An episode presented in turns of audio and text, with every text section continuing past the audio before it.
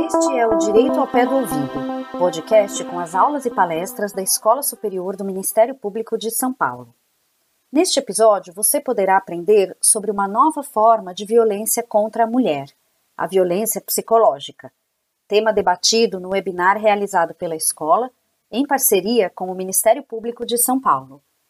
A exposição foi feita por Tiago Piero Bon de Ávila, promotor de justiça do Ministério Público do Distrito Federal e Territórios, foi debatedora Fabiana Dalmas Rocha Paz, promotora de justiça do MPSP, e a mediação ficou a cargo de Rogério Sanches Cunha, promotor de justiça do Ministério Público de São Paulo.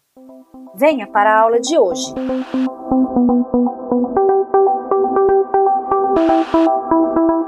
Todos, bom dia a todas. Sem maiores delongas, eu já vou direto para a primeira mesa, onde teremos dois valorosos colegas. Colega do Ministério Público do Distrito Federal e Territórios, doutor Tiago Pierobon, uma autoridade no tema. Todos com certeza já leram algo que o doutor Tiago escreveu sobre os assuntos envolvendo violência doméstica e familiar contra a mulher. E depois no debate, a doutora Fabiana Dalmas Rocha Paz, minha colega de concurso, já nos conhecemos há 22 anos, tenho orgulho imenso de tê-la como minha colega desde o primeiro dia em que ingressei no Ministério Público. A primeira mesa, o tema é violência psicológica contra a mulher. E é interessante que, se fosse há alguns anos, tudo bem, já há um tempo, talvez tivéssemos que introduzir o debate, talvez tivéssemos que introduzir algumas palavras defendendo a constitucionalidade da Lei Maria da Penha. E isso, graças a Deus, graças também à firmeza dos operadores do direito, e eu chamo a atenção do próprio Ministério Público Brasileiro, que nunca duvidou da importância e da constitucionalidade da Lei 11.340, esse assunto está superado. E quando eu digo está superado, não está superado somente porque o Supremo, no controle de constitucionalidade, validou a lei. Não, ela é aceita agora em toda a comunidade, como não poderia ser diferente. Então não haverá este introito, não precisamos discutir a constitucionalidade da Lei Maria da Penha. Vamos trabalhar uma espécie de violência doméstica e familiar contra a mulher, que é a violência psicológica. Mas eu começo lembrando o seguinte: o artigo 7 da Lei Maria da Penha anuncia as formas de violência contra a mulher. E esse artigo 7, Tiago, ele sempre, ele sempre me chamou a atenção, porque ele dizia o seguinte: são violências contra a mulher. A física, psicológica, sexual, patrimonial, moral, entre outras. E eu pensava, entre outras, nossa, mas o legislador aqui está precavido. Eu acho que ele acabou esgotando as várias formas de violência contra a mulher e nós percebemos que não. Temos outras formas, e isso justifica o encerramento genérico, justifica essa fórmula de encerramento do artigo 7. Já se fala em violência religiosa, espiritual contra a mulher. Fala-se também na violência tecnológica contra a mulher. Olha que interessante. Mas a primeira mesa, como eu já havia anunciado, ficará restrita à violência psicológica e ficará restrita porque o tema vai despertar debates. Então, sem perder mais tempo, porque aqui os holofotes estão todos mirados na pessoa do doutor Tiago e depois na pessoa da doutora Fabiana. Doutor Tiago está com a palavra. Por favor, fique à vontade. Obrigado, Rogério. Bom dia a todas e todos. Então vamos lá.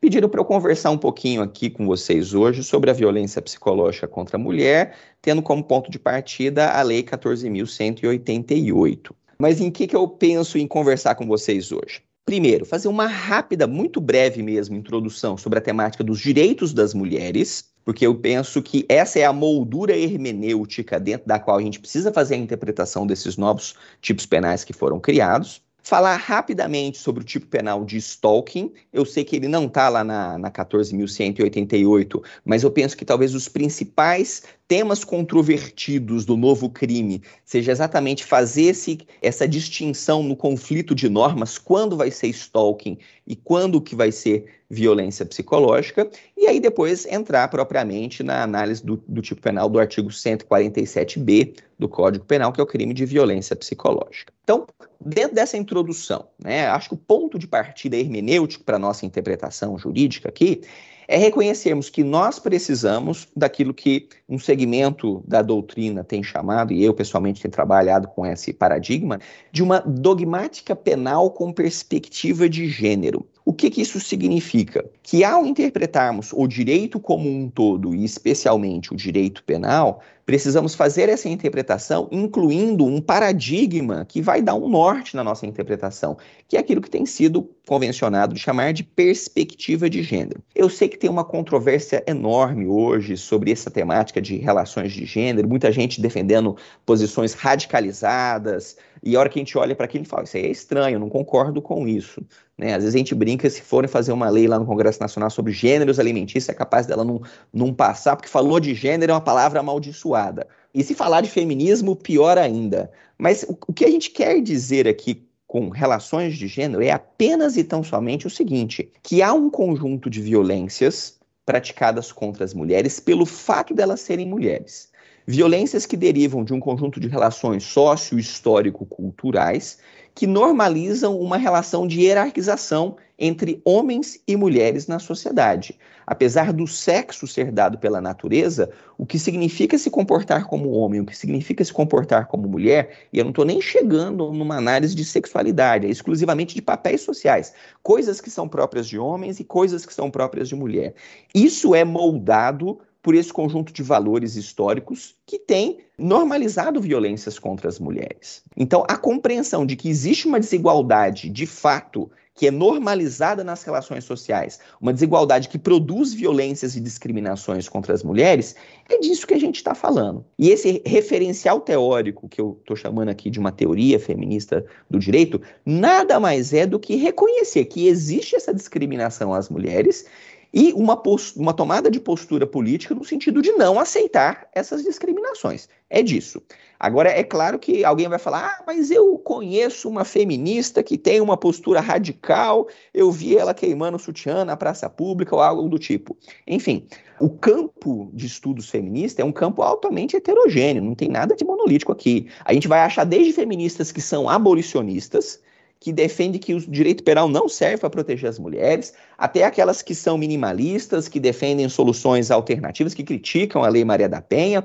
O campo majoritário é aquele que defende a aplicação da Lei Maria da Penha, e talvez um ou outro colega fale assim: olha, eu acho que existe aí um punitivismo feminista, que eu pessoalmente não consigo identificar uma autora que esteja ligada a esse campo, mas talvez, em, especialmente em movimentos sociais, a gente ouve algumas falas que, de alguma forma, puxam para uma vertente ali mais de assento da punição.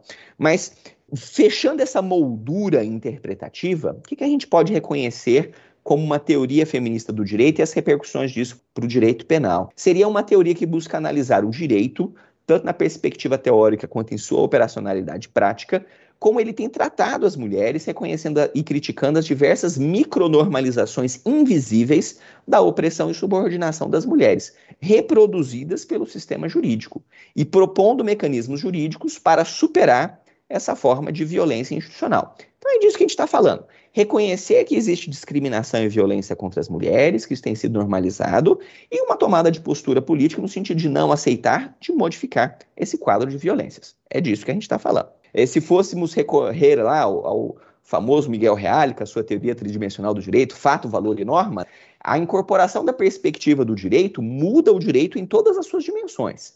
Muda os fatos, porque a gente começa a enxergar violências que antes nós não enxergávamos, que estavam invisibilizadas mudam os valores, porque me traz uma diretriz político-jurídica de inaceitabilidade dessa violência baseada no gênero e um compromisso do direito em promover a autonomia e a proteção às mulheres. E, portanto, se eu mudei os fatos, se eu mudei os valores, eu preciso agora mudar as normas. E, portanto, essa incorporação de uma perspectiva de gênero também no direito penal traz uma recalibragem das estruturas dogmáticas. As estruturas dogmáticas continuam sendo as mesmas. Nós temos o fato típico, a ilicitude, a culpabilidade, a punibilidade. Dentro do fato típico, lá eu vou ter a conduta, o nexo causalidade, o resultado, a tipicidade. As estruturas são essas. Mas eu começo a enxergar elas de uma forma diferente. Eu começo a enxergar na conduta ações que antes eu não enxergava como violência. A gente vai ver daqui a pouco que no nexo de causalidade, vários estudos sobre a fenomenologia desses tipos de violência vão indicar que quando eu tenho determinadas condutas, elas são condutas propensas a causar determinados resultados, como é o caso aqui da violência psicológica que a gente vai analisar.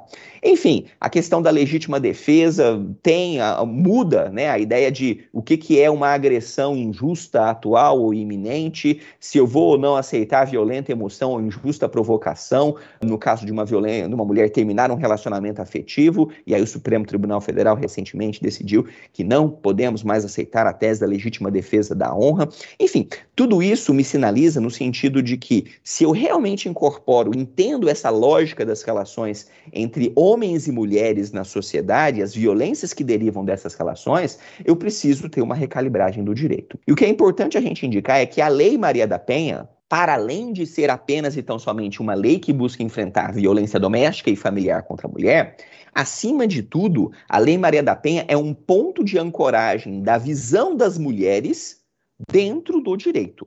E eu destacaria aqui dois artigos da Lei Maria da Penha que trazem esse paradigma hermenêutico das relações de gênero. O artigo 4 da Lei Maria da Penha, que ele vai falar o seguinte: na interpretação dessa lei serão considerados fins sociais a que, a que ela se destina, ou seja, quais são os fins sociais?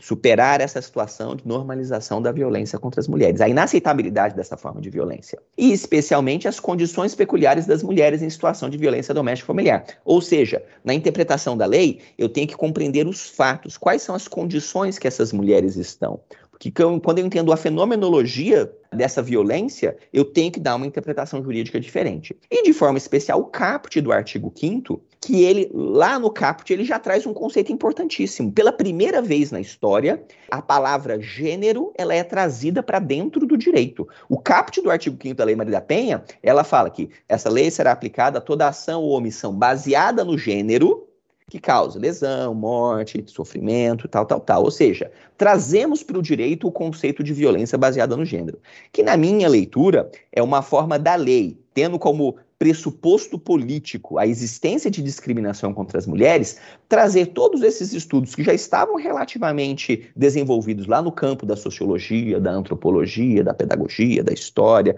das ciências humanas, o campo de estudo sobre a violência de gênero, trazer isso para dentro do direito. E agora nós, profissionais do direito, temos um novo paradigma hermenêutico. Nós não podemos mais desconsiderar que existe violência contra as mulheres. E é um paradigma que, no âmbito de uma interpretação sistemática, ele se expande para muito além do microsistema da violência doméstica ou familiar. Eu tenho normas jurídicas que dizem que há violência contra as mulheres. Violências que são praticadas contra as mulheres pelo simples fato de serem mulheres, que são normalizadas e invisibilizadas.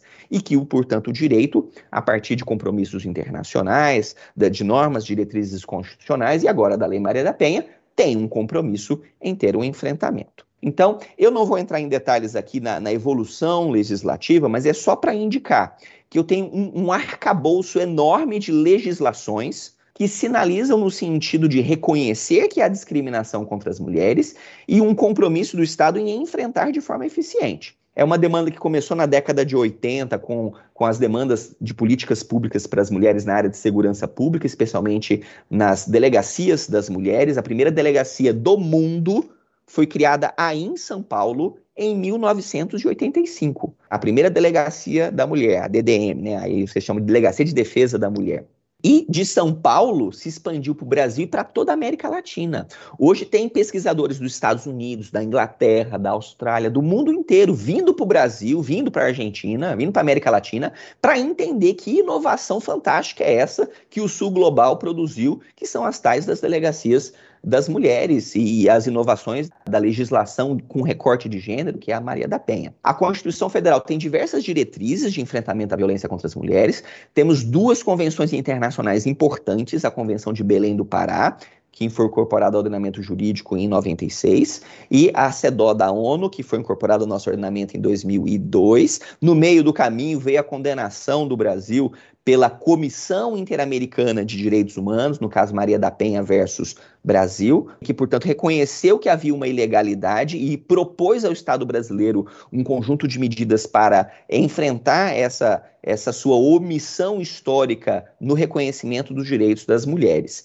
Tivemos aí a Lei Maria da Penha, com um conjunto enorme de diretrizes, né, um novo paradigma vitimológico. Quem faz estudos em vitimologia e mergulha na Lei Maria da Penha consegue entender que a maioria das diretrizes vitimológicas foram incorporadas pela Lei Maria da Penha. Tanto que depois da Lei Maria da Penha, tivemos reformas no Código de Processo Penal, incorporando algumas das inovações que foram trazidas pela Lei Maria da Penha. Então, o artigo 319 do Código de Processo Penal traz muitas das medidas que inicialmente foram criadas pela Lei Maria da Penha, como proibição de aproximação e contato, a reforma no artigo 201 do Código de Processo Penal, direitos de, de intimação, de informação, de participação, enfim, não é objeto da nossa fala de hoje, mas é, é um paradigma que vai muito além do subsistema. E tivemos outras legislações na sequência: a criminalização do feminicídio, a reforma do, dos crimes contra a dignidade sexual e duas inovações recentes e que são importantes desse ano.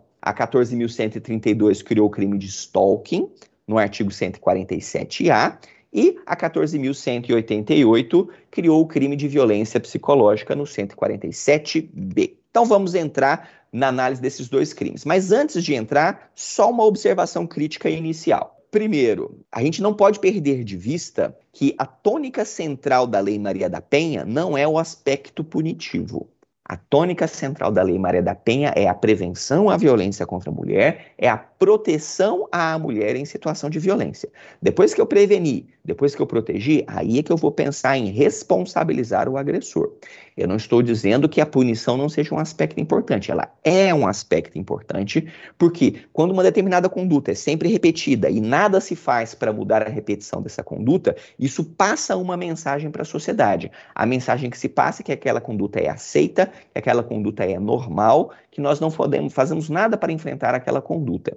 E quando eu associo isso com essa invisibilidade histórica da violência contra as mulheres, Portanto, a punição dos atos graves de violência contra a mulher se torna uma estratégia política absolutamente essencial para eu retirar da invisibilidade esses crimes, para eu desconstruir essa normalização histórica da violência contra as mulheres. Mas apesar dessa importância do direito penal, é importante a gente destacar isso. A punição não é o ponto mais importante. Por que, que eu falo isso?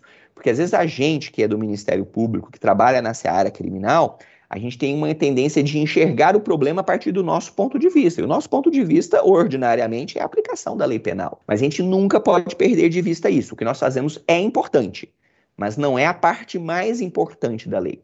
E eu falo isso porque é, a gente tem visto de alguns anos para cá algum sucateamento no âmbito das políticas de prevenção às violências contra as mulheres.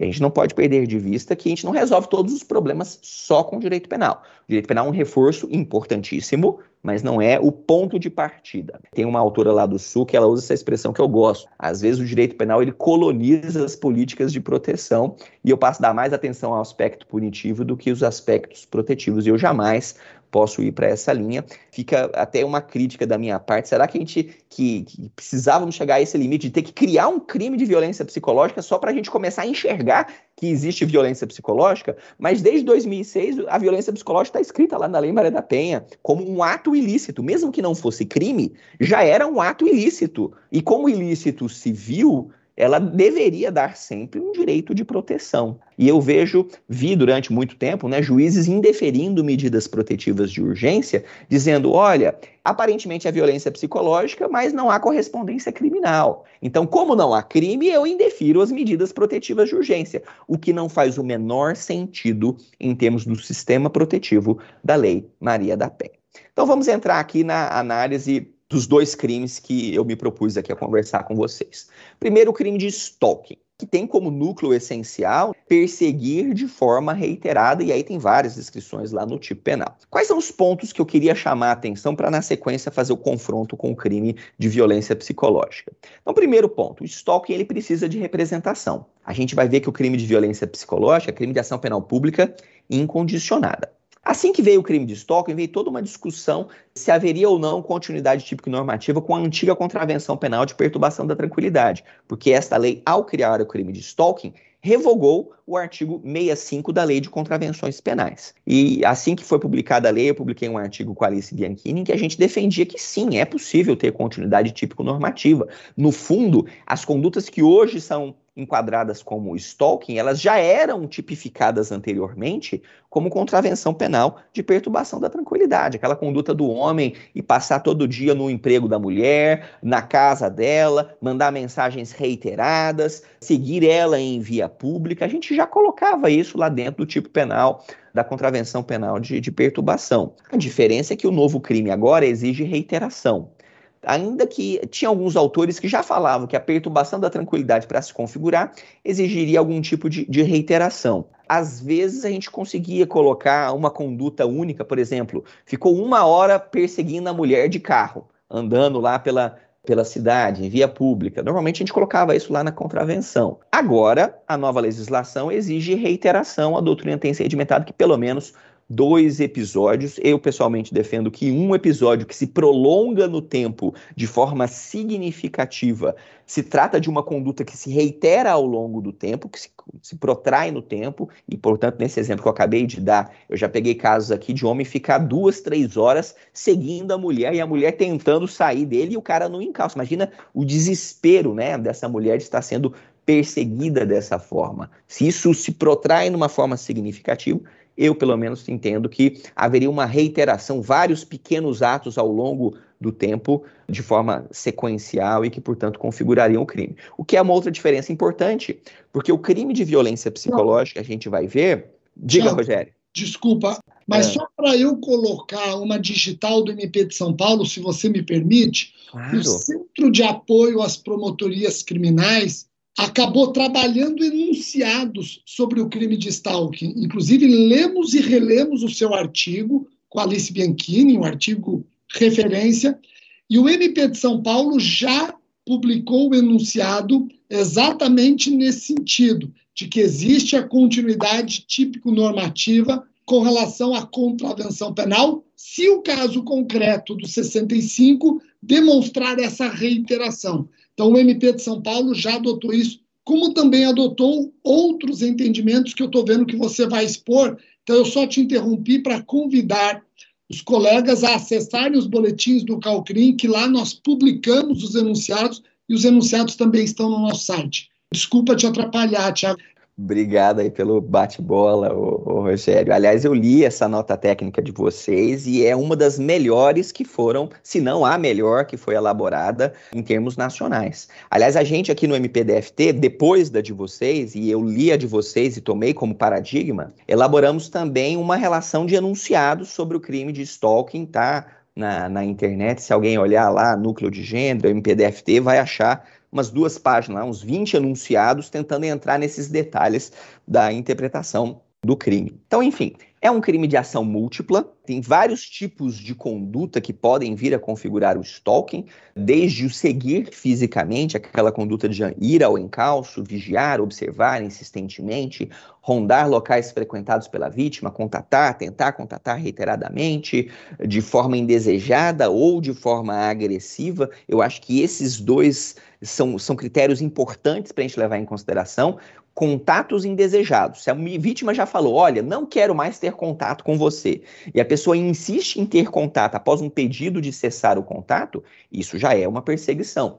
Ou, ainda que não tenha tido essa manifestação expressa ou implícita de vontade da vítima de não ter mais contatos, mas se é um contato agressivo, eu tenho que presumir que contatos agressivos são contatos indesejados e, portanto, eles se, eles se inserem nessa, nessa lógica mais ampla aí de, de uma ideia de perseguição. Pode ser pessoal, pode ser por mensagem. Existem até algumas ações neutras, né, usando, importando uma expressão que é muito comum lá nos crimes econômicos, que a princípio seriam fatos atípicos, mas que quando são praticados de uma forma abusiva uma forma que transmite um sentido de contato indesejado, de monitoramento, de vigilância, podem configurar, como por exemplo, presentes sistematicamente enviados a uma pessoa que já falou que não quer receber mais aqueles presentes. E a pessoa insiste em manter. O presente é uma forma de manter o contato com aquela pessoa. Objetos, né, ameaçar reiteradamente, aqui vem um ponto importante, quer dizer, uma ameaça que é praticada de forma reiterada num contexto de violência contra a mulher, na verdade, deixa de ser uma ameaça em continuidade delitiva para configurar um novo crime, o crime de stalking, porque a perseguição é feita através das ameaças reiteradas dispositivos de vigilância, de monitoramento, né? Às vezes a pessoa coloca lá um dispositivo no carro da vítima. Eu já peguei caso assim aqui em Brasília, um dispositivo de GPS e que ele fica monitorando. E depois de um determinado tempo a mulher leva o carro no mecânico e ele consegue retirar lá o dispositivo, leva na delegacia enfim, configura também uma forma de stalking eletrônico e várias formas de stalking pela internet que podem acontecer, contatos indesejados pela internet, mensagens de WhatsApp, de e-mail, enfim. O, o ponto essencial aqui, tanto do stalking quanto da violência psicológica, como a gente vai ver, é a ideia do abuso a ideia de que há contatos indesejados e que são que há uma insistência no contato, contatos que são agressivos e por conta desse contato indesejado ou agressivo, isso gera uma, uma restrição juridicamente significante na esfera de liberdade daquela mulher, que passa a ter medo de andar na rua, ter medo de andar em locais públicos, passa a ter uma afetação na sua qualidade de vida. Essa é a ideia central do crime de, de stalking sabe, stalking. Bom, aqui são observações pequenas, eu, eu, fecharia só com essas duas últimas aqui. A ideia de que, aliás, eu vi uma palestra fantástica do Rogério sobre esse tema aí na internet, a ideia de que a gente vai ter que reformular a nossa doutrina penal tradicional, porque durante muito tempo a gente sempre defendeu, olha, crimes habituais não admitem prisão em flagrante. E isso vai ter que ser revisto, porque não faz o menor sentido a mulher chamar o 190 e chamar a polícia militar e falar, olha, o meu ex-namorado ele tá me perseguindo. Tá vendo ele ali atrás? Tá vendo ele na porta da minha casa? Tá vendo na porta do meu trabalho? E isso não é só hoje, não. Isso já vem de muito tempo. Ele já tá me perseguindo há muito tempo. Só hoje que eu criei coragem de denunciar. E aí o policial chegar para o ofensor na porta da casa da mulher, na porta do trabalho dela, na porta da universidade, seguindo ela em via pública. A polícia militar não pode fazer nada?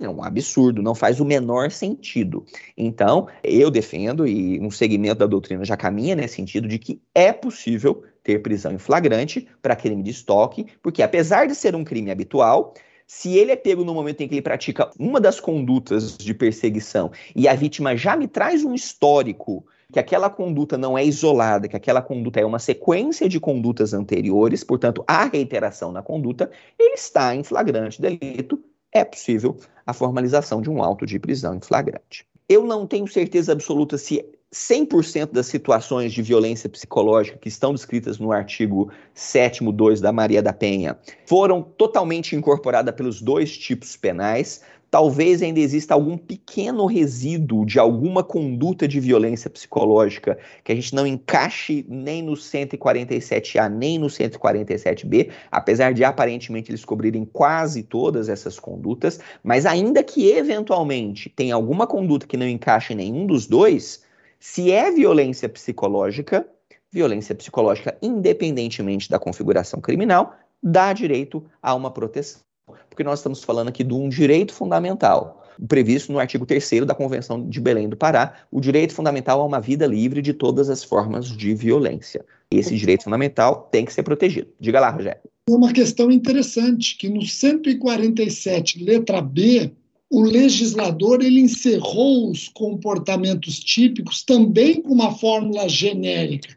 Se ele esqueceu ou foi proposital, e eu não entenderia porque seria proposital, até porque me parece que ele tentou transplantar o sétimo inciso 2 para o artigo 147b, ou pelo menos em grande parte, o encerramento genérico nos permite encontrar comportamentos que, causadores do abalo emocional, configuram o crime. Né?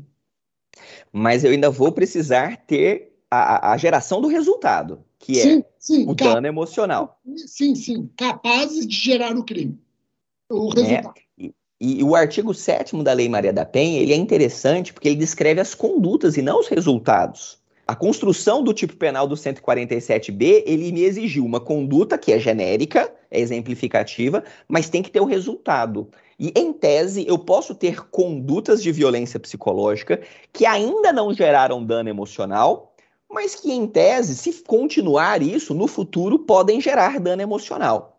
E pela Lei Maria da Penha, essa conduta que ela é violência psicológica, que ainda não gerou um dano emocional, mas que em tese tem potencial de lá no futuro, se continuar sendo repetida, vir a gerar, ela já é violência psicológica ainda que não configure o, o, crime, e, portanto, já dá direito a uma proteção. Então, talvez tenhamos alguma discussão na esfera criminal se houve ou não houve o dano emocional, mas, independentemente de ter a prova do dano emocional, se a conduta já é de violência psicológica, penso eu que isso já dá direito à concessão à medida protetiva. E isso, no fundo, faz parte daquela lógica da, da própria subsidiariedade do direito penal. O direito penal é, é a última rácio. E, e, portanto, ainda que não tenha gerado ainda o resultado que permita a configuração do crime, se já é um ato ilícito, já dá direito à proteção.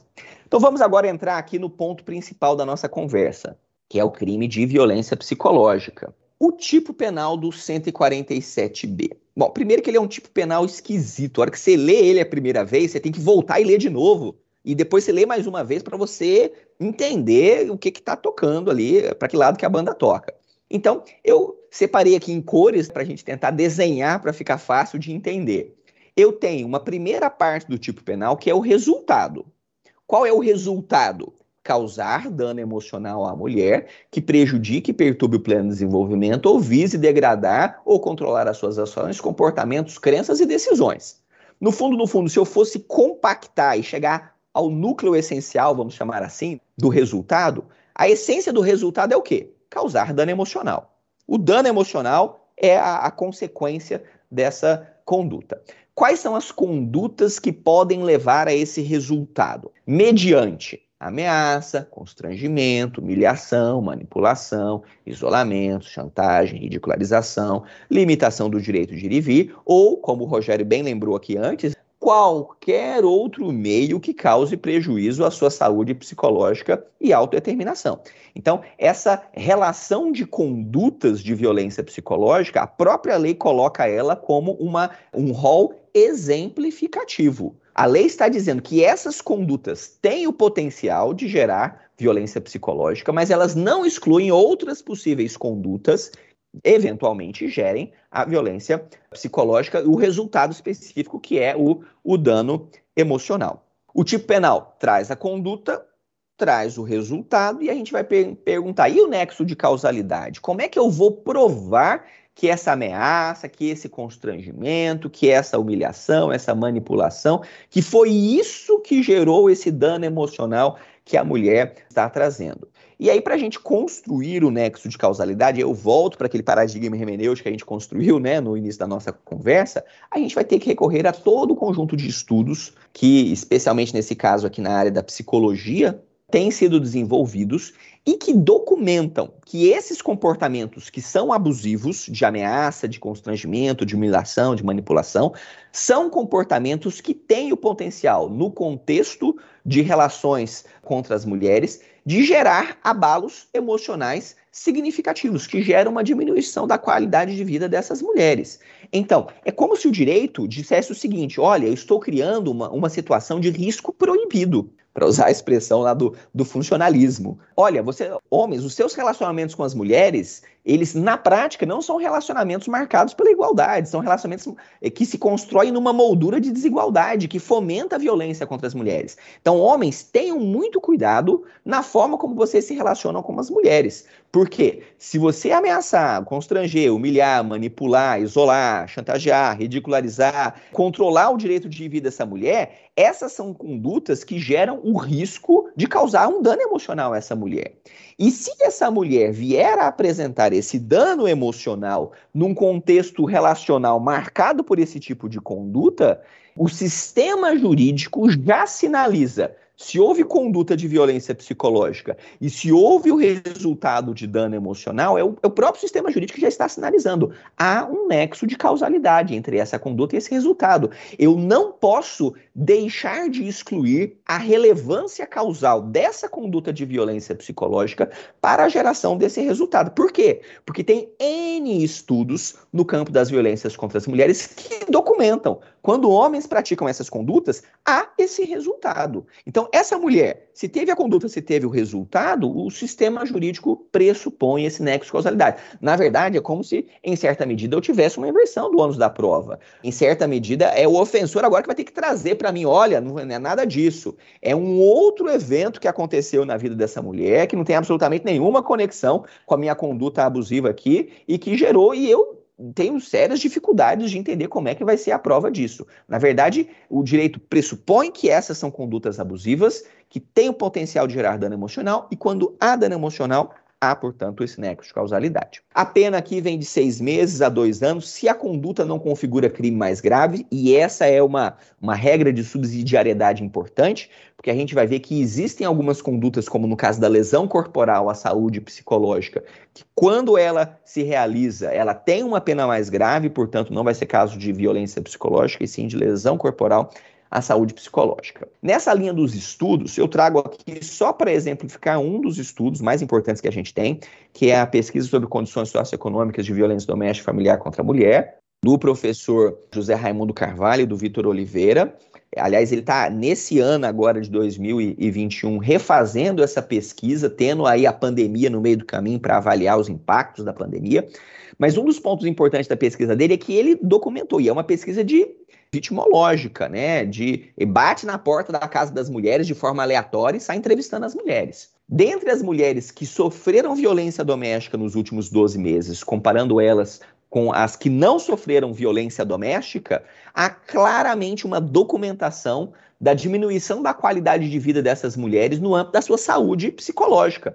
Então, mulheres que sofrem violência doméstica conseguem se concentrar menos do que as que não sofreram, conseguem dormir menos menos, dormem pior, têm mais dificuldade para tomar decisões, usualmente se sentem estressadas com pequenas coisas, se sentem menos felizes do que as mulheres que não sofrem violência. Isso tudo a gente está falando de quê, pessoal? De qualidade de vida, de saúde dessa mulher saúde psicológica.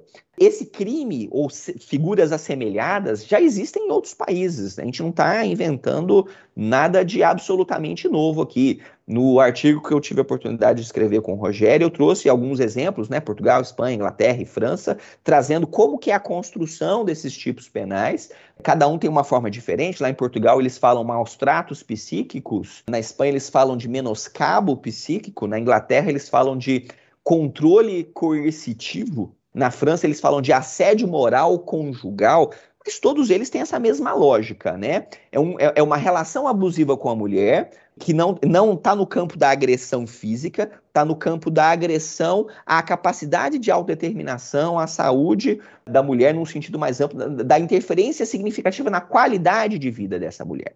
Mas mesmo os países que criam né, esses tipos penais, mesmo lá, tem algumas críticas da pesquisa da criminologia com, com uma cariz ali feminista, no sentido de que, olha, nem sempre o direito consegue dar a resposta que as mulheres esperavam. Muitas vezes as mulheres são culpabilizadas por terem permanecido em relações abusivas e que lá na frente geraram um dano emocional significativo a elas. Então, a gente tem que entender que há parâmetros internacionais, mas a gente tem que aplicar a lei dentro daquela moldura normativa que eu falei lá no início, porque senão a gente acaba produzindo novas formas de revitimização. E quando eu prometo que eu vou entregar algo e lá na frente eu não entrego, eu crio uma frustração. E a frustração também é uma forma de revitimização. A ação penal pública é incondicionada, então olha que interessante. Agora, como a ação penal é incondicionada, independente da mulher pedir para registrar a ocorrência de violência psicológica, se a autoridade policial ou membro do Ministério Público tem conhecimento de uma situação de violência psicológica, há uma obrigação da autoridade policial e do Ministério Público de produzir a investigação e de produzir a acusação da situação de violência psicológica. Então vejam, eu já consigo antever que em inúmeros casos a mulher vai bater na delegacia de polícia e ela vai falar assim: olha, meu marido me xingou me chamou de isso, isso, isso e aquilo na frente dos meus vizinhos. Fiquei muito ofendida, estou aqui registrando a ocorrência. como nós sabemos que as violências contra as mulheres usualmente não são condutas pontuais, são condutas que se repetem em um histórico relacional, é o chamado ciclo da violência, passa a haver agora uma obrigação da autoridade policial e do Ministério Público de, de ofício, investigar o histórico relacional dessa mulher para averiguar se, para além de um crime de injúria, se no fundo, no fundo, eu não tenho aqui, na verdade, um crime de violência psicológica. Se eu não tenho outras condutas de ameaça. A ameaça, ela fala assim: olha, ele me ameaçou a vida inteira. Ah, muito bem. Quando foi a última ameaça? Sete meses atrás. Aí o delegado de polícia fala: opa, sete meses atrás já aconteceu decadência. Não posso fazer mais nada. Não necessariamente. Se essas ameaças que aconteceram há mais de seis meses, se elas en se encadeiam num conjunto né, de atos de violência que hoje geraram um dano emocional significativo dessa mulher, é possível recuperar essas ameaças como forma de violência psicológica que gerou um dano emocional. E isso, portanto, vai gerar um novo esforço investigativo, uma nova postura né, dos agentes de persecução penal, no sentido de irem além daquele episódio individualizado que é trazido ao conhecimento, porque é um crime de ação penal pública incondicionada. Isso vai exigir um, um, novos protocolos de investigação. Quando a mulher chegar para denunciar, a, a, delegacia já tem que estar preparada com um set list de perguntas para mapear possíveis atos de violência psicológica e possíveis manifestações do dano emocional que venha a ser causado em razão daquelas condutas abusivas. A gente está falando muito aqui de violência psicológica, mas é bom lembrar que o crime de violência, estou falando de violência doméstica e familiar, mas é bom lembrar que a violência psicológica não é só no contexto de Maria da Penha. Porque o crime não limitou-se a esse contexto, apesar de provavelmente ser o mais comum, o que vai aparecer mais, mas eu não posso esquecer que é possível ter violência psicológica em outros contextos. Por exemplo, estabelecimentos de ensino, estabelecimentos de saúde. A violência obstétrica hoje passa a ter uma possível ancoragem no direito penal. Aquela conduta do médico de durante o parto de ofender a mulher, falar que isso, sua frouxa, para de gritar, é, você é histérica, é, e eventualmente ofender a mulher naquele momento de forma que gera um abalo psicológico, um dano emocional significativo, e ela está numa, numa situação de vulnerabilidade, é certo que praticar esse tipo de, de conduta abusiva no momento do parto lá adiante vai gerar um abalo emocional a essa mulher, vai agravar o estado puerperal dela, isso pode eventualmente configurar uma violência psicológica. Líderes religiosos e aí o Rogério falava da violência religiosa, da violência espiritual. Hoje a gente tem aqui um, um possível pontozinho de fazer uma conexão. Líderes religiosos que impõem um sistema que é tão opressivo, que é tão opressivo, que é tão opressivo às mulheres, que lá adiante gera danos emocionais a essas mulheres. E aí a gente vai entender que, a princípio, todo mundo tem liberdade religiosa, liberdade para crer no que quiser. Mas ninguém pode abusar dessa liberdade religiosa para produzir danos emocionais às outras pessoas, porque isso atenta contra o próprio fundamento ético-filosófico da ideia de religião. A ideia de religação com o espiritual. Eu não me religo com o espiritual promovendo opressão. Aliás, dentro da, do cristianismo, né, basta a gente lembrar que uma das grandes críticas que Jesus fez foi a hipocrisia dos fariseus, dos sacerdotes, dos saduceus, que impunham um sistema opressivo às outras pessoas e eles mesmos não cumpriam. Fecha meu parênteses religioso aqui. Enfim. Tiago, rapidinho. Diga lá. Essa observação tua é tão importante que ela vai interferir no cabimento ou não da Lei 9.099-95. Porque se eu estiver diante de uma violência psicológica nas quatro paredes da Lei Maria da Penha, obviamente não cabe a Lei 9.099. Agora, se eu tiver violência psicológica fora das quatro paredes da Lei Maria da Penha, a infração é de menor potencial ofensivo. Cabe medidas despenalizadoras da Lei 9.099. Claro, cabe analisando sempre as circunstâncias do caso concreto. Exatamente. E aí o colega que eventualmente estiver lá no juizado especial criminal vai ter que aplicar uma norma, mas aplicar essa norma levando em conta aquilo que eu falei no início, aquela dogmática penal com perspectiva de gênero. Não é lei Maria da Penha, mas é uma violência baseada no gênero e, portanto, ele tem que ter essa, essa dimensão. Bom, a questão da reiteração, essa é uma discussão interessante, né? Que eu e o Rogério e a Valéria a gente conversou bastante. Se a gente lê o tipo penal, o tipo penal não exige reiteração. Então, se perguntarem, o crime de violência psicológica exige reiteração? A resposta é Não, o tipo penal não exigiu reiteração. Em tese, é possível que um único evento seja tão traumático, seja tão abalador da integridade emocional de uma mulher que só um evento já cause um dano emocional? Sim, é possível. Aliás, a psicologia vai trazer N exemplos disso. Um acidente de trânsito eu não estou falando de crime aqui, estou falando só de fatos que geram abalos emocionais. Um acidente de trânsito grave pode gerar um abalo emocional? Sim. A morte de um ente querido pode trazer um, um abalo emocional significativo? Sim. É um fato único que impacta de forma tão severa a vida da pessoa que causa um dano emocional. Agora, apesar disso que eu falei, normalmente, normalmente, especialmente no âmbito da violência doméstica e familiar contra a mulher, a violência psicológica, ela vem como fruto de uma relação abusiva que se prolonga no tempo. Ela vem como fruto de um conjunto de diversos atos abusivos, de maus tratos, de manipulação, de controle, de pressionamento da liberdade da esfera de autodeterminação da mulher, que lá adiante se manifesta numa forma de dano emocional. Aliás, no artigo que eu escrevi com o Rogério, né, a gente trouxe esse conceito da chamada slow violence uma violência lenta, uma violência cumulativa. É algo que já é conhecido lá no âmbito dos crimes ambientais, pequenas condutas que vão se acumulando e lá na frente geram uma lesão, mas aqui é uma pequena conduta que não é por pessoas distintas, é a mesma pessoa repetindo a conduta. Aliás, a gente não escreveu isso no nosso artigo, né? Mas é, eu trago aqui o conceito, de uma outra conversa com o Rogério, a gente sedimentou esse entendimento Trata-se de um crime habitual impróprio, ou seja, a construção normativa do tipo penal não exige a habitualidade.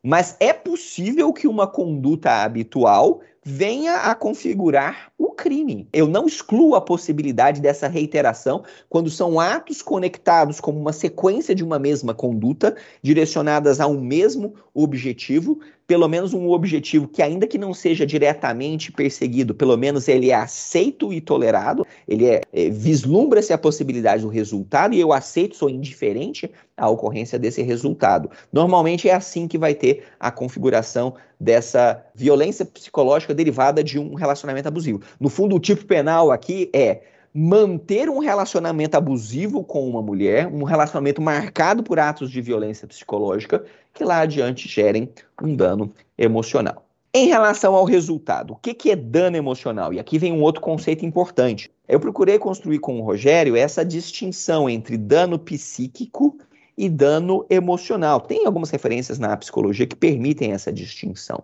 Então, o dano psíquico é aquele que é documentado como uma doença à saúde psicológica. Eu tenho um, um laudo médico, né, de um psiquiatra, documentando essa mulher está com depressão, com síndrome do estresse pós-traumático, CID número tal. Se eu tenho a documentação de uma doença psíquica, né, de um dano psíquico, isso não é crime de violência psicológica, isso é crime de lesão corporal à saúde psicológica. Porque o crime de lesão corporal, ele abrange a ofensa à integridade física e à integridade psicológica. Então, causar uma doença psicológica é lesão corporal. Então, o que nós estamos falando aqui no crime do 147B não é uma doença psicológica, é um dano emocional. Ou seja, uma interferência na esfera das emoções dessa mulher que gera objetivamente uma diminuição da qualidade de vida dela, não necessariamente gerando uma doença psíquica. Porque se gerar doença psíquica é um outro crime mais grave. Então, quais seriam alguns desses exemplos de danos emocionais significativos? Crises de choro, angústia, os flashbacks, né? Aquela mulher que fica sempre lembrando daquele episódio, uh, pesadelos, insônia, irritabilidade, distúrbios alimentares, hipervigilância. Eu já peguei casos de mulher que ela andava na rua e falava assim: ele tá me perseguindo. E, mas como você sabe que ele tá me perseguindo? Ah, eu vi um motoqueiro, devia ser ele, tava de capacete. E aquilo é, é, repetido. Isso é também uma manifestação. Às vezes a, o operador jurídico olha para essa mulher e fala: essa mulher é louca, ela está imaginando coisas. Na verdade, ela está manifestando um sintoma de dano emocional derivado de um ato de violência dores crônicas, né? A mulher fica tão tensa, tão tensa, que aquilo depois passa para a musculatura. Medo de iniciar novos relacionamentos afetivos, incapacidade de tomar decisões relevantes, perda de concentração, de memória, redução da capacidade laborativa, indução ao alcoolismo, uso abusivo de drogas e outros. Então, esses são exemplos de danos emocionais. E aí, para eu fechar, a minha manifestação aqui, a questão da prova é um ponto importante. A lei não exige laudo psicológico para documentar o dano emocional. É claro que se houver um laudo psicológico, ele vai ser muito bem-vindo, mas ele não é condição sine qua non. E aí a gente tem que passar né, o standard probatório dentro daquele filtro axiológico que eu comentei no início. Historicamente, sempre se duvidou da palavra das mulheres, quando na verdade esses crimes, na prática, eles não têm testemunhas, especialmente na violência doméstica, os homens são praticados dentro do lar, e normalmente as mulheres não têm coragem de denunciar. Então, quando alguém vai lá e denuncia, eu não tenho que partir do pressuposto de desconfiar dessa mulher. Eu tenho que partir do pressuposto de dar credibilidade. Essa distinção, portanto, entre o dano psíquico e o dano emocional é, é importante. A lesão corporal, a saúde mental e o crime de violência psicológica. A questão do pré-ter dolo, a gente tentou trabalhar também isso no nosso artigo, né? Quer dizer, não é essencial que ele tenha, pratique as condutas de ameaça, de manipulação, de restrição da liberdade, com a finalidade de gerar o dano emocional. Na verdade, basta a culpa em relação a, ao resultado. O que precisa ter o dolo, a consciência e vontade em relação à conduta. Porque, regra geral, quem pratica condutas reiteradas ou não, mas com potencial de gerar dano emocional, está praticando um ato ilícito, é um risco proibido pelo ordenamento jurídico. Temos precedentes em outros tipos penais desse tipo de construção.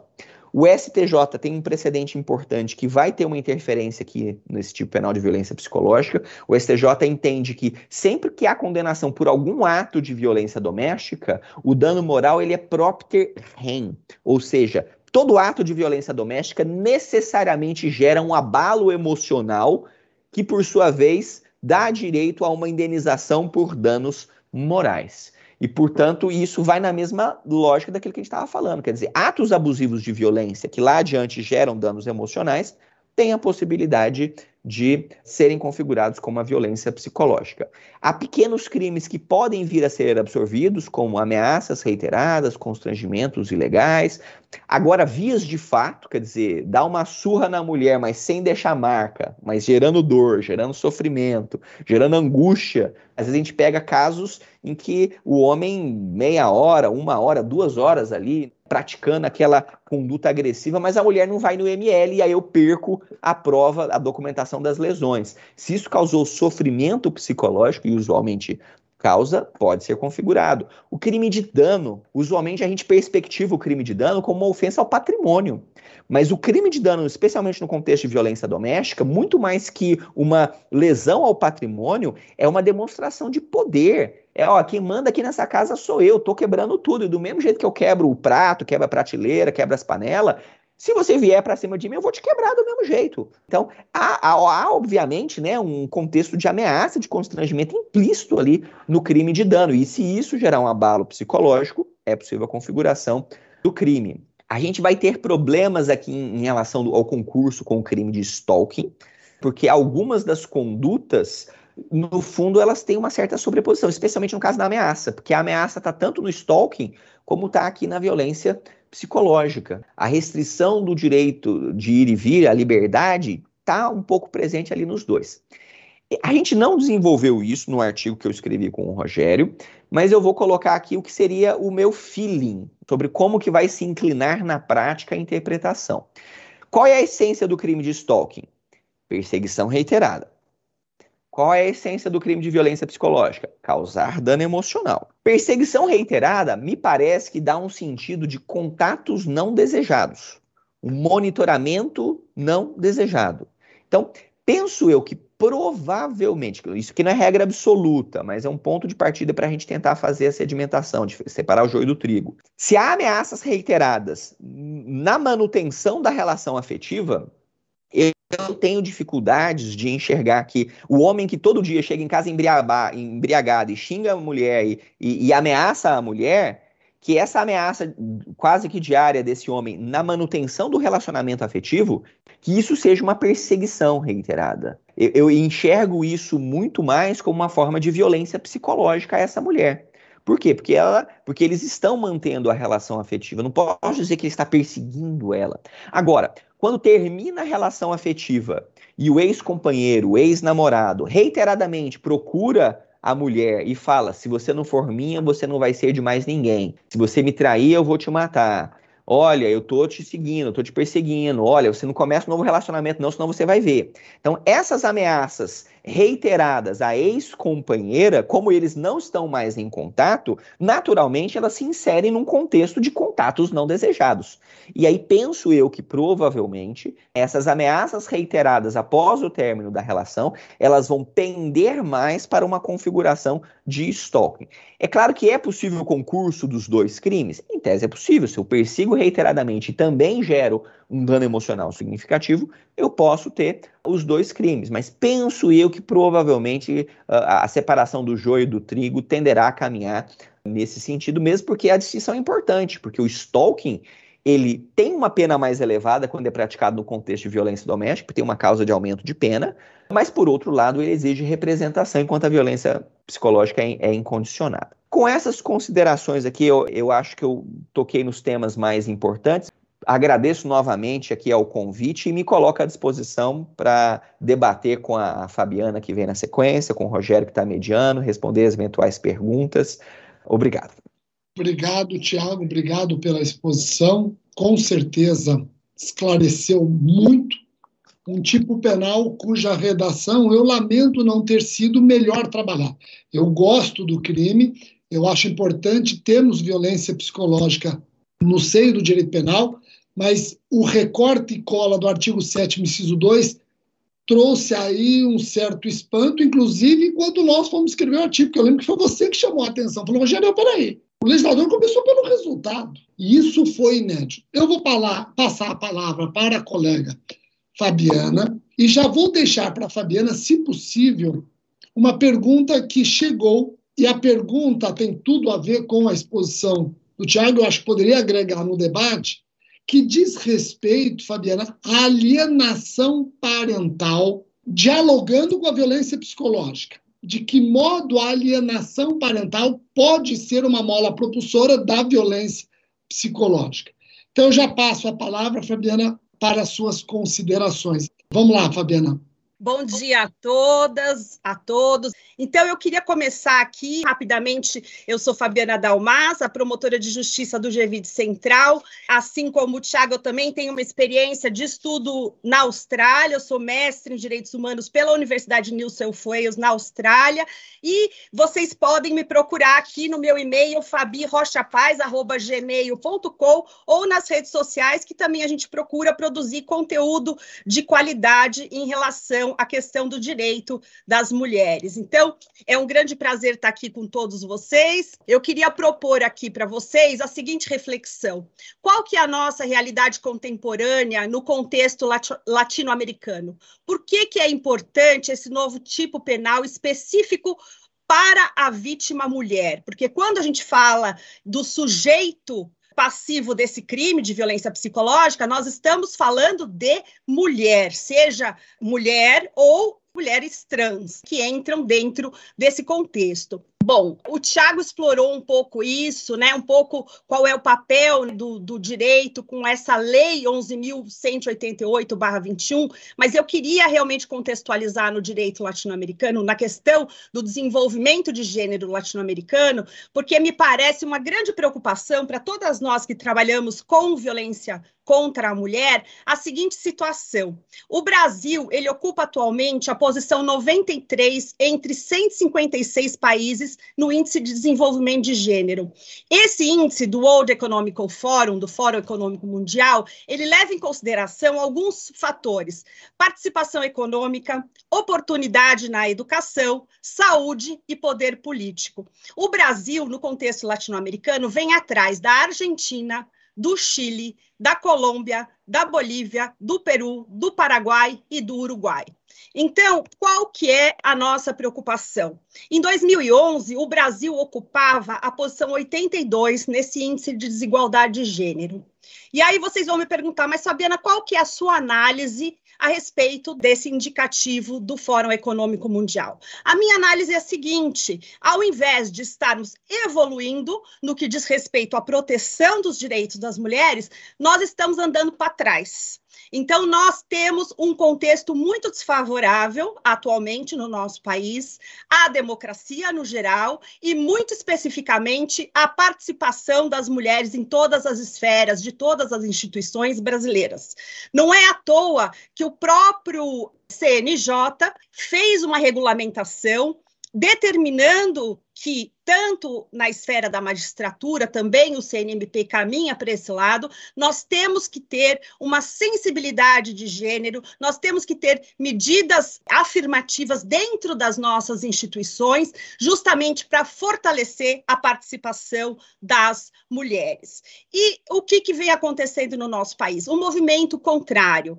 Então, como que a, a lei 14.188 barra 21 vai criar um impacto nesse sistema que está tão esmoecido, que está tão fraco. Então, nós precisamos pensar no crescimento e no fortalecimento do sistema brasileiro de proteção às mulheres como um todo. E a lei vem justamente com essa ideia, por isso eu sou realmente muito favorável a esse tipo penal, a despeito de algumas, uh, alguns desafios que nós vamos enfrentar. Nós que estamos na linha de frente todo dia trabalhando com violência contra a mulher, nós sabemos que a violência psicológica, ela é terrível. Nós sabemos também que ela assola mulheres no Brasil inteiro. E o que, que nós avaliamos? Muitas vezes, por ser uma violência invisível, o Poder Judiciário e o Ministério Público, através dos seus aplicadores da lei, muitas vezes não estão sensibilizados o suficientes para dar a devida importância ao tema. Por isso que eu, uma questão que eu gostaria de, de propor do papel da Lei 11.188-21 na transformação dessa realidade seria a importância do diálogo do direito com outras áreas do conhecimento. Nós não podemos falar em psicologia, violência psicológica, sem estudar psicologia. Nós não podemos falar em violência contra a mulher sem estudar antropologia, sem estudar história, sem estudar o que, o que levou o nosso país a estar nessa posição tão vexatória de ocupar a posição 93 no Índice de Desenvolvimento de Gênero. E a despeito de sermos, por exemplo, a 12ª economia mundial. Então nós ouvimos toda uma retórica de redução de orçamento, de impacto no direito das mulheres e ao mesmo tempo nós somos uma das maiores economias mundiais. Então isso não se justifica. Não se justifica também a falta de utilização dos tratados internacionais e aí o Tiago trouxe mesmo a Convenção E a Convenção Belém do Pará e dos seus estándares para esse fortalecimento quando a gente olha na interpretação da Lei 14.188-21, nós podemos e devemos aplicar os estándares da Convenção CIDOU e da Convenção Belém do Pará para a interpretação desta legislação. Então, essa semana, até eu tive a oportunidade de dialogar eh, no Tribunal Regional Federal com Flávia Piovesan, que estava justamente falando da importância do fortalecimento do sistema para que possamos, de fato, avançar na construção do direito. E, por último, o papel transformador dessa lei na nossa realidade é através da compreensão do direito com uma perspectiva de gênero. O Tiago também falou muito bem que a palavra gênero ela é ainda muito demonizada, né? Entre aspas, muitas pessoas acham que até um palavrão falar sobre gênero e falam até em ideologia de gênero, que é uma falácia, que isso não existe. Na realidade, nós temos que aprofundar o estudo de gênero para que a gente possa compreender a importância desse crime, que é um crime gênero específico. Ele tem como sujeito passivo justamente alguém do gênero feminino, da, da gênero sendo mulher ou até mesmo mulheres trans que também entram dentro desse contexto. Então, o Tiago abordou um pouco da questão da diferença entre a lesão à saúde e a violência, o crime de violência psicológica. E lá no GVID Central nós temos alguns precedentes de condenação em relação aos crimes de lesão em razão da saúde. E não são crimes muito fáceis de produzir provas, mas nós temos tido sucesso nesse caminho. E por que, que a gente precisa falar de gênero no Brasil? E por que, que a gente precisa de uma lei para tipificar a violência psicológica? Porque o Brasil ele tem casos que nos chocam e que nos deixam com uma certa até uma certa sensação de angústia e uma sensação de impotência frente a esses fatos. Então eu queria trazer à discussão o caso de uma bebê de um ano que foi estuprada e morta por um companheiro de uma babá, a nenê chamava Lorraine Vitória. Ela tinha apenas um ano e isso tem uma relação com a construção de gênero da nossa sociedade. Se a gente pensar na Amanda Carvalho também, que viu o pai atear fogo no corpo da mãe e ela pulou em cima da mãe para salvar a mãe e a Amanda acabou falecendo, a Amanda faleceu, a mãe da Amanda faleceu e a Amanda ficou com 57% do seu corpo queimado. Então, é justamente com base nessas estatísticas e nesse contexto desfavorável que a América Latina é considerada a região mais violenta para mulheres, num relatório da ONU que destaca que em todo o mundo 35% das mulheres foram vítimas de violência por parte de seu parceiro ou de agressão sexual por pessoas diferentes do seu parceiro. E esse dado eu tirei do Instituto Patrícia Galvão, que justamente diz respeito à não aceitação da autonomia da mulher. Então, a violência psicológica tem relação com poder e com a não aceitação da violência contra a mulher com essa autonomia. E ainda nós sofremos muito, que eu chamo aqui de subnotificação. Então, a gente entra no, no tema propriamente dito da violência psicológica, tendo a necessidade de ter todo esse arcabouço de ideias como formas de interpretação desse dano emocional. Nós temos que ter em mente que essa lei infelizmente, é necessária. A gente gostaria que não precisássemos de um tipo penal para tipificar a violência psicológica contra a mulher, mas nós, infelizmente, precisamos desse tipo penal.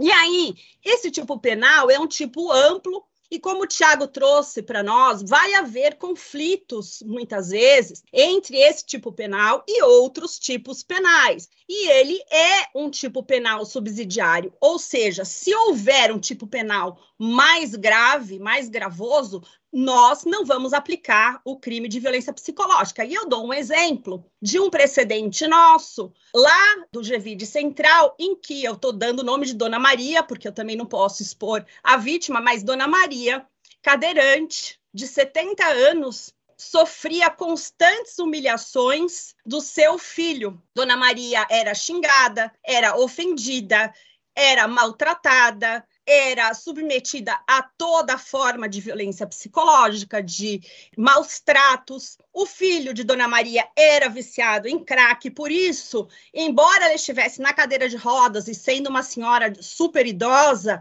o filho fazia xixi sobre a Dona Maria. Então, era uma espécie de violência muito grave.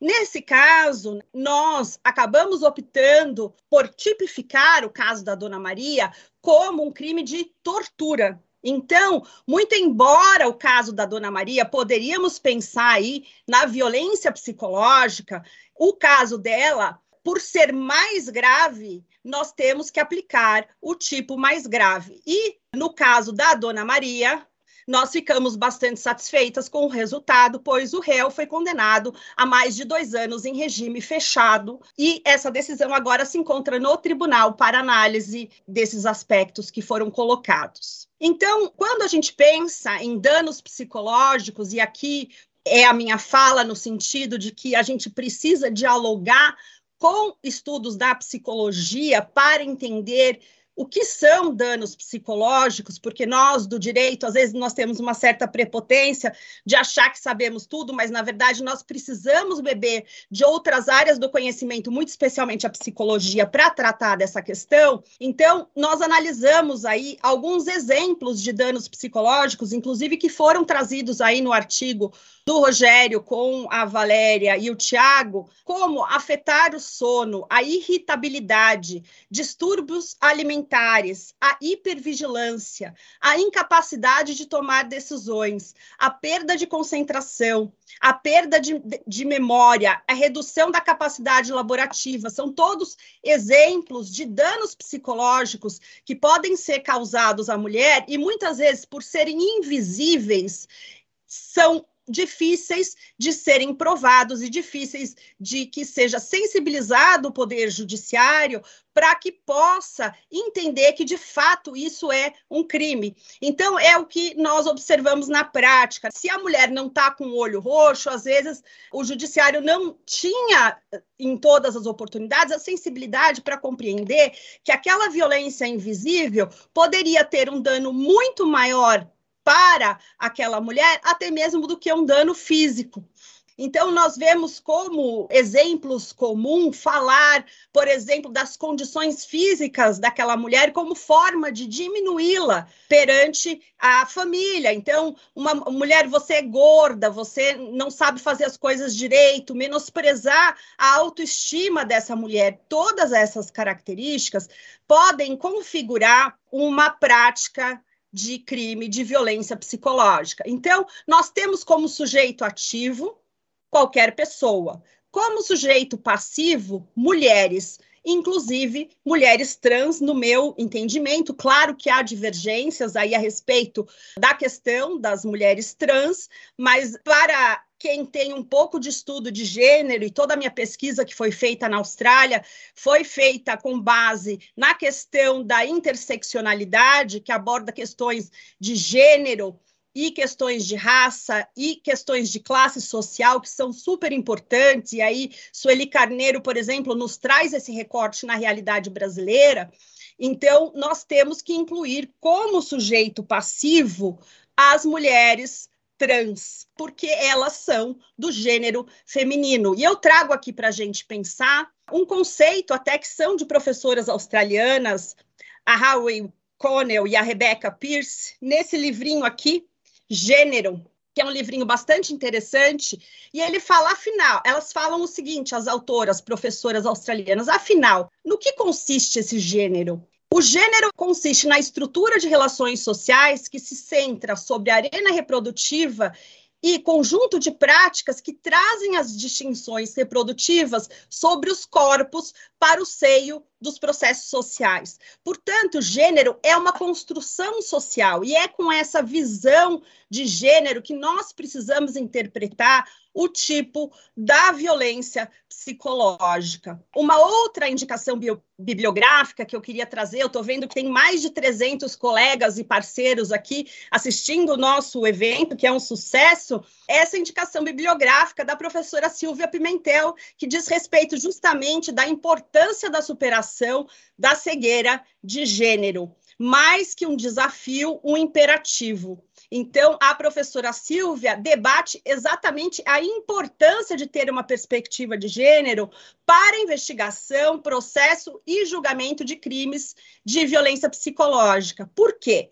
Porque estereótipos, preconceitos, discriminações contra os homens, tanto quanto em relação às mulheres, interferem negativamente na realização da justiça. Entretanto, há evidências de que o impacto desse tipo de viés recai de maneira intensa e muito mais frequente sobre quem? Sobre as mulheres. Por isso que quando a gente pensa em violência psicológica, e aqui eu vou entrar na questão que me foi feita aqui do diálogo da da violência psicológica com a alienação parental, essa legislação da alienação parental vem sendo criticada muito abertamente por diversas mulheres estudiosas do direito das mulheres e homens também, por conta de, dessa legislação muitas vezes ter sido utilizada para menosprezar a palavra da vítima ou até mesmo para calar a vítima. Então, a vítima denuncia um pai, um padrasto, o que é comum, por uma violência sexual, por exemplo, com um estupro de vulnerável.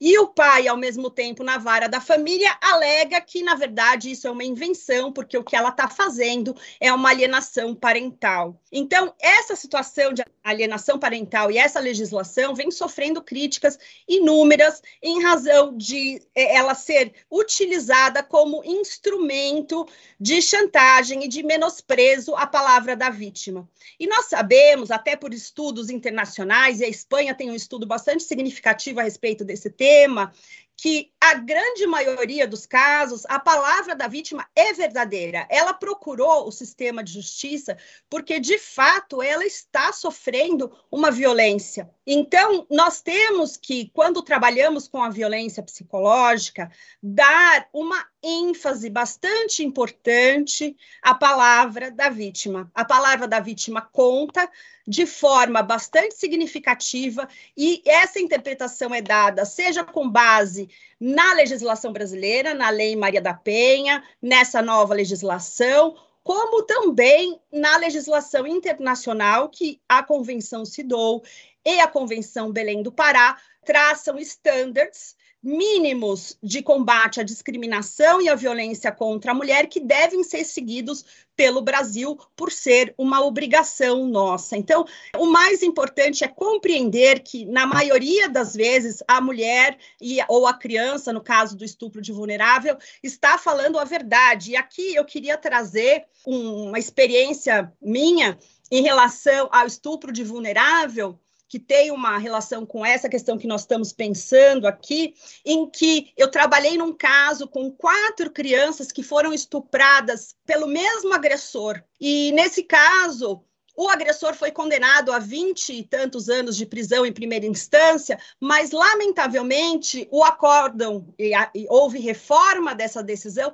para absolvê-lo, sob o argumento de que as quatro crianças estariam fantasiando um crime de estupro de vulnerável, o que é provavelmente um, um verdadeiro absurdo e um desconhecimento a respeito desses estereótipos de gênero e da questão em conferir à vítima a importância e, e o dever de conferir à vítima o valor à sua palavra. Então, como o Tiago nos colocou aqui bem a respeito do espírito da nova legislação e da Lei Maria da Penha, eu concordo também que os aspectos preventivos da legislação são bastante importantes e nós no GVID Central temos diversos projetos preventivos, de diálogo com vítimas, conscientização da rede, o Guardiã Maria da Penha. Nós temos diversos projetos que nós desenvolvemos no GVID Central para trabalhar esse viés da prevenção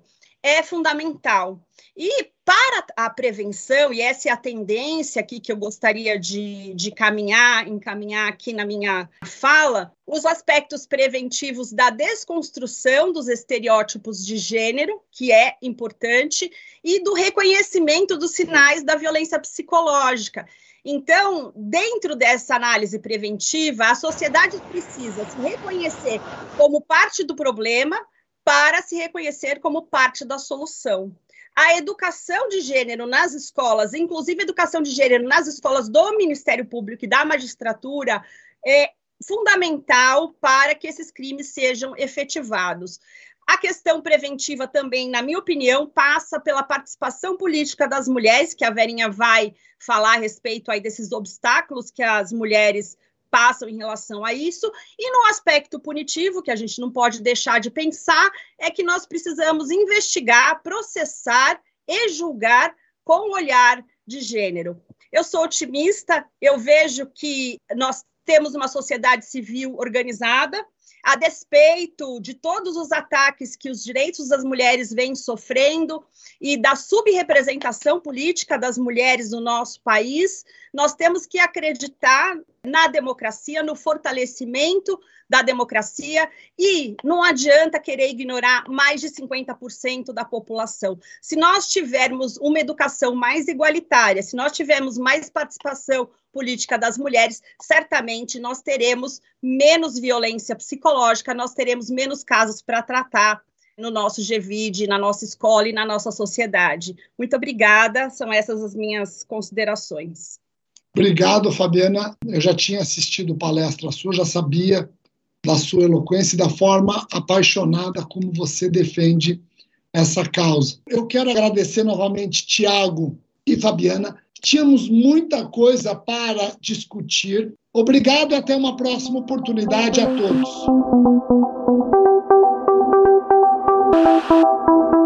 Este foi o Direito ao Pé do Ouvido. Siga nosso canal e amplie seu conhecimento com a Escola Superior do Ministério Público de São Paulo.